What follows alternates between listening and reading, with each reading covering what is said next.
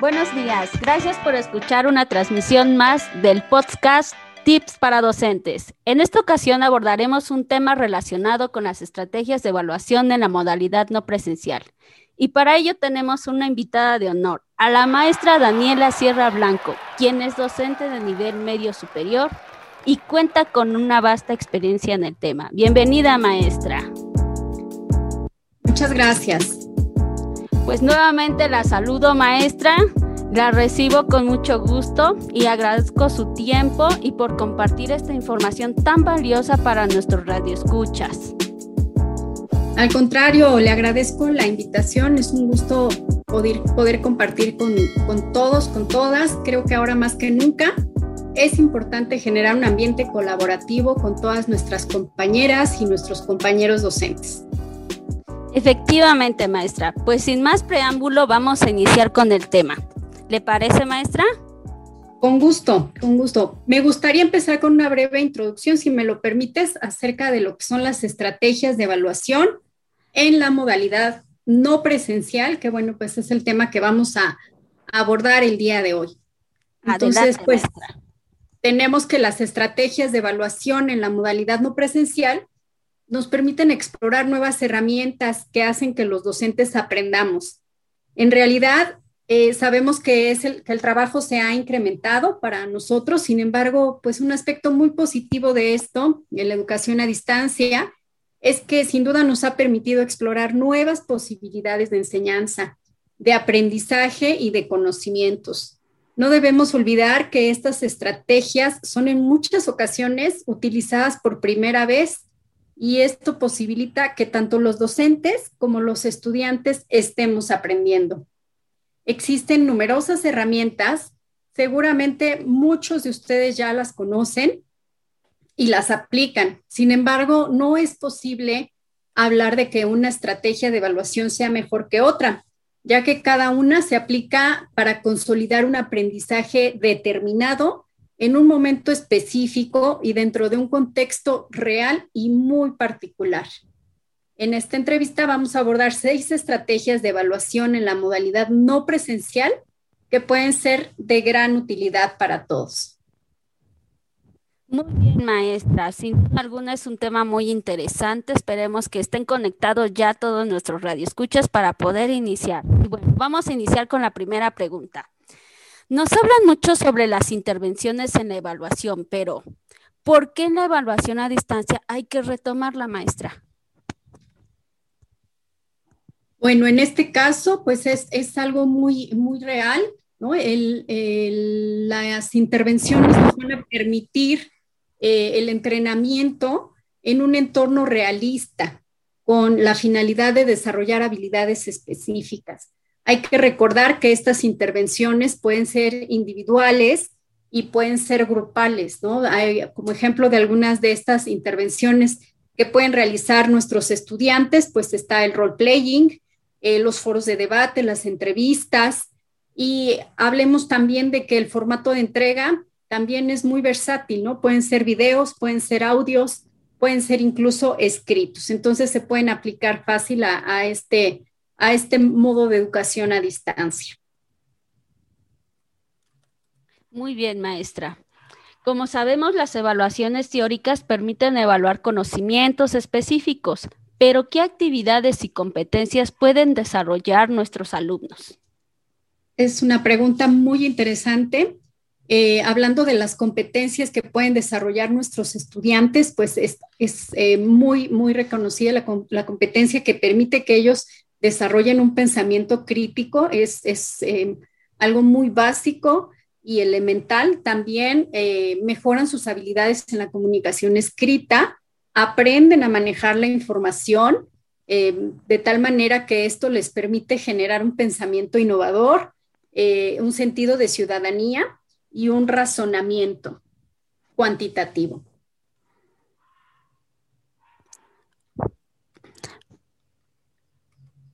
¿Qué actividades o pruebas objetivas son convenientes que el docente pueda desarrollar, maestra? Bien, en este caso, eh, las pruebas objetivas son muy, muy este, vastas. Eh, yo recomendaría que se construyan con indicadores que den diferentes opciones de respuesta. Por ejemplo, tenemos la opción falso verdadero, tenemos la opción múltiple también que ocupamos frecuentemente, tenemos incluso este, relación de columnas o también pueden ser combinaciones, combinaciones de tal manera que eh, el alumno se vea eh, interesado y no sean solamente un tipo de preguntas o, a lo mejor preguntas abiertas que puedan llevarlo pues a aburrirse, ¿no? Con, con este tipo de pruebas. Muy bien, maestra. Siguiente pregunta. Pues ya que estamos hablando de estas pruebas y de trabajos escritos, sin duda nos han llegado muchos comentarios al respecto de estos trabajos escritos. Pero, ¿qué posibilidades ofrecen este tipo de trabajos? Bueno, hablando de la evaluación de los trabajos escritos, eh, en este caso, eh, la expresión escrita nos permite eh, que, el, estudiante conozca el tema, que generalmente exprese su opinión y que vaya escribiendo, vaya interpretando lo que leyó, lo que escuchó, lo que estudió. Y en este caso, eh, una eh, competencia muy, muy importante que va a desarrollar, pues es el juicio valorativo. El estudiante va a emitir un juicio con este tema que se le pretende que desarrolle. ¿Y cuáles son los más comunes, maestra? Bueno, dentro de esta evaluación podemos solicitar eh, resúmenes que puedan o no llevar la opinión del alumno, síntesis, eh, reseña crítica, comentarios, ensayos y bueno, ya un poquito más elaborados, eh, pues el artículo de opinión y el artículo de investigación. Bien, maestra. Desde su experiencia, maestra, ¿es fácil aplicar los cuestionarios en línea? Yo creo que eh, en este caso la facilidad va a depender en gran manera de lo la experiencia que nosotros vayamos adquiriendo al eh, aplicar, bueno, al primero elaborar y después aplicar este tipo de cuestionarios. Como mencionaba al inicio, bueno, hay, eh, va a haber herramientas nuevas para nosotros, sin embargo, yo confío en que todos tenemos la capacidad de aprender, entonces esta facilidad va a estar dependiendo mucho de la aplicación que, que, tengamos, de la familiarización que tengamos con esta aplicación y elaboración de cuestionarios en línea. Ok, maestra, es que sabe, maestra Daniela, nos han llegado muchos comentarios de varios maestros que dicen, es que a mí se me dificulta mucho, pero otros también que dicen, no, es que le veo grandes ventajas. ¿Cuáles serían las ventajas y dificultades entonces, maestra, de los cuestionarios en línea?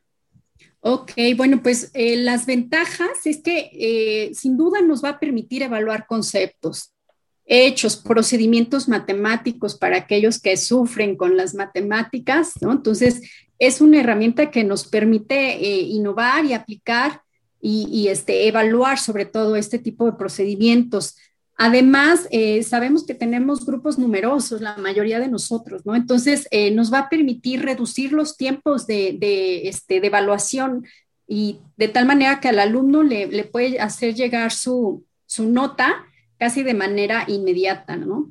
Eh, otra de las ventajas es que es un tipo de evaluación individual, es decir, a cada estudiante le puede llegar su, su cuestionario, su test o su prueba eh, a su correo electrónico, dependiendo mucho la plataforma que, utilicemos, ¿no? Y eh, también podemos limitar, limitar el tiempo. Eh, pueden ser este, cuestionarios abiertos, es decir, que tengan un tiempo ilimitado para contestarlo, o pueden ser cuestionarios cerrados, que pongamos un horario. Entonces, eso pues representa una ventaja para, para todos nosotros, creo. Ahora, hablando de la desventaja, bueno, pues si es una herramienta que no conocemos, puede que de inicio pues nos presente ciertas dificultades, pero como mencionaba anteriormente, yo confío en que todos tenemos la capacidad de aprender. Entonces, eh, pues la solución para esta problemática pues es irlo ejercitando poco a poco, ¿no? Eh, otra ventaja también es que puede ser este, en un momento sincrónico o en un momento no sincrónico o asincrónico, entonces, puede ser que el estudiante en ese momento no tenga una conexión a Internet y eh, por la tarde a lo mejor ya, ya pueda integrarse al, cuestionario que le estás enviando. Entonces, eso facilita mucho para los estudiantes el acceso a este tipo de pruebas. Maestra, ¿y qué plataformas nos recomendaría que podrían utilizar los maestros para, pues, para elaborar sus cuestionarios en línea? Pues seguramente todos, todos estamos familiarizados con la plataforma de Google. En este caso nos ofrece una, este, una opción que son los formularios, los Google Forms, los formularios de Office también. Hay otros que son como a manera de juego, como por ejemplo Kahoot. Entonces también este, pues hay una gran variedad de herramientas de las que podemos hacer uso. Bien, maestra. Ahora vamos a pasar a la siguiente pregunta que nos dice, ¿qué son los foros de debate? Bien, en este caso los foros de debate son espacios, son espacios de discusión en donde eh, el estudiante va a emitir su opinión, va a poder evidenciar el conocimiento que tiene acerca del tema.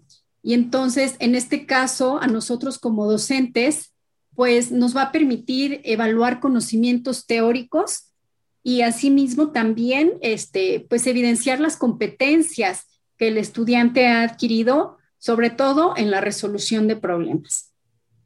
Muy bien, maestra. También fíjese, maestra este, Daniela, que nos han llegado comentarios en cuanto a los foros de debate donde dicen, bueno, es que no lo puedo aplicar este, en línea porque esto se realiza de forma presencial, porque si no, entonces no tiene un objetivo.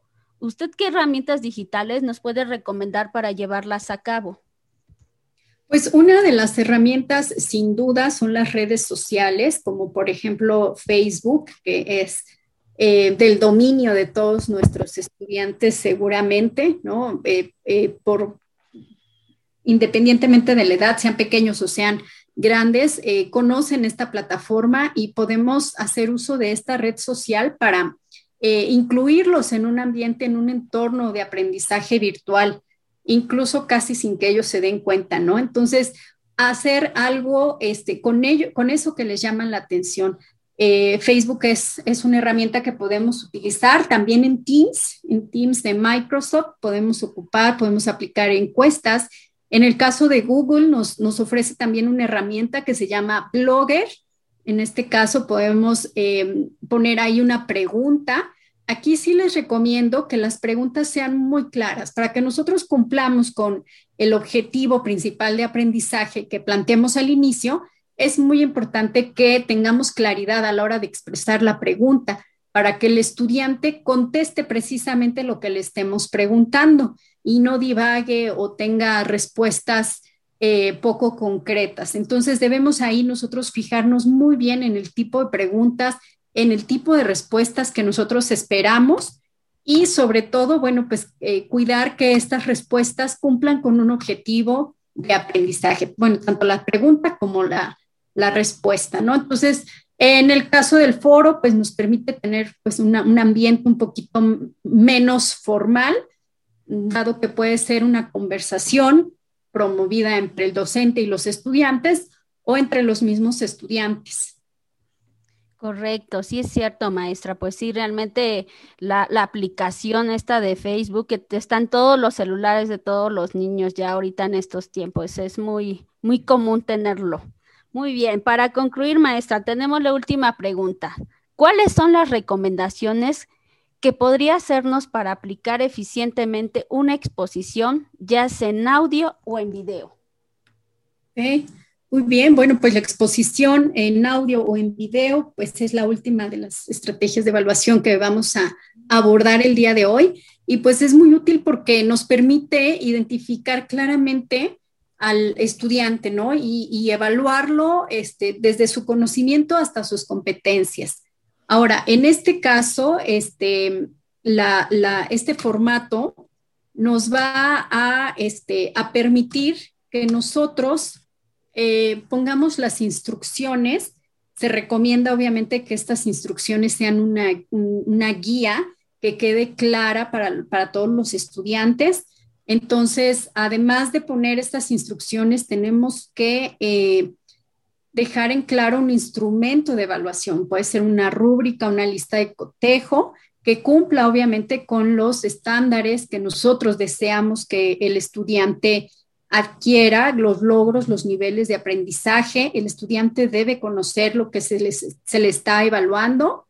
Ahora, eh, hablando de las instrucciones claras, hay que hacerles llegar eh, lo más específica de las, lo más específico de, las instrucciones, lo que buscamos que el alumno logre, eh, tanto en el conocimiento como en el formato. Es decir, puede ser que lo grabe con el celular, puede ser que ocupe algún otro dispositivo. Eh, aquí es muy importante ser flexibles con, con el tiempo, también ser flexibles con los materiales, las herramientas de las que disponen nuestros estudiantes Puede ser desde un video sencillo o un audio sencillo enviado por WhatsApp hasta eh, el uso de una plataforma, por ejemplo, ahorita está también muy de moda el TikTok con videos cortos. Entonces, sí les recomiendo tener esta flexibilidad para que el estudiante ocupe la herramienta que más conoce, que le sea más familiar y sobre todo, bueno, pues a la que tenga acceso en este momento. Entonces, lejos de pedir un trabajo muy elaborado, una exposición muy elaborada, eh, permitamos que los estudiantes hagan uso de lo que tienen al alcance. Correcto, muy bien, maestra. Por último, maestra, ¿qué nos puede decir de, forma general para usted? ¿qué, ¿Qué tan importante es la evaluación? ¿Por qué como maestros debemos de tomar en cuenta esta parte de la evaluación dentro de nuestro nuestra práctica docente? Bueno, pues es una realidad que con esto de la pandemia ha cambiado la, forma de enseñar, de aprender y también ha cambiado la forma de evaluar. Entonces, ahora hay que eh, fijarnos en que nuestras evaluaciones sean una oportunidad de aprendizaje y creación, que pongan eh, en práctica la, este, la creatividad de nuestros estudiantes, también de nosotros como maestros, y que no sea un momento de tensión, que no sea un momento de ansiedad, ni para ellos ni para nosotros. Muy bien, maestra. Pues muchísimas gracias. Con todas las recomendaciones que acabamos de escuchar, los invitamos a que lo lleven a práctica con sus alumnos y nos pongan en nuestro Facebook qué les pareció, qué ¿Qué han aprendido del día de hoy? ¿Qué tips se llevan para practicarlo en su grupo? Recuerden que nos pueden seguir en nuestras redes sociales, Tips para Docentes. Gracias a la maestra Daniela Sierra Blanco por permitirnos conocer más sobre esta importante información y que estamos seguros que a muchos docentes les servirá. Muchas gracias, maestra Daniela. Gracias para servirles. Bueno, pues queridos audio escuchas, nos vemos el próximo Pods Tips para docentes. Gracias.